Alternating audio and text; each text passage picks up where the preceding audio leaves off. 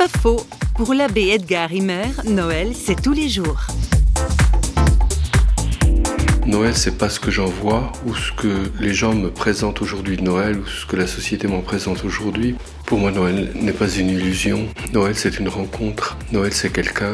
Alors pour moi Noël est de tous les jours dans le sens où Dieu a pris le chemin de ce qui est humain et rien de ce qui est humain n'est étranger à Dieu. Et chaque fois que je rencontre un être humain et chaque fois que je rencontre Dieu en humanité cachée, je vis quelque chose du mystère de Noël. Parce que Dieu crèche dans le cœur de l'homme.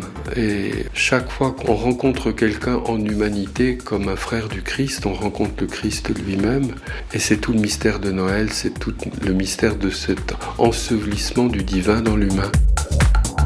C'est pas faux, vous a été proposé par parole.ch.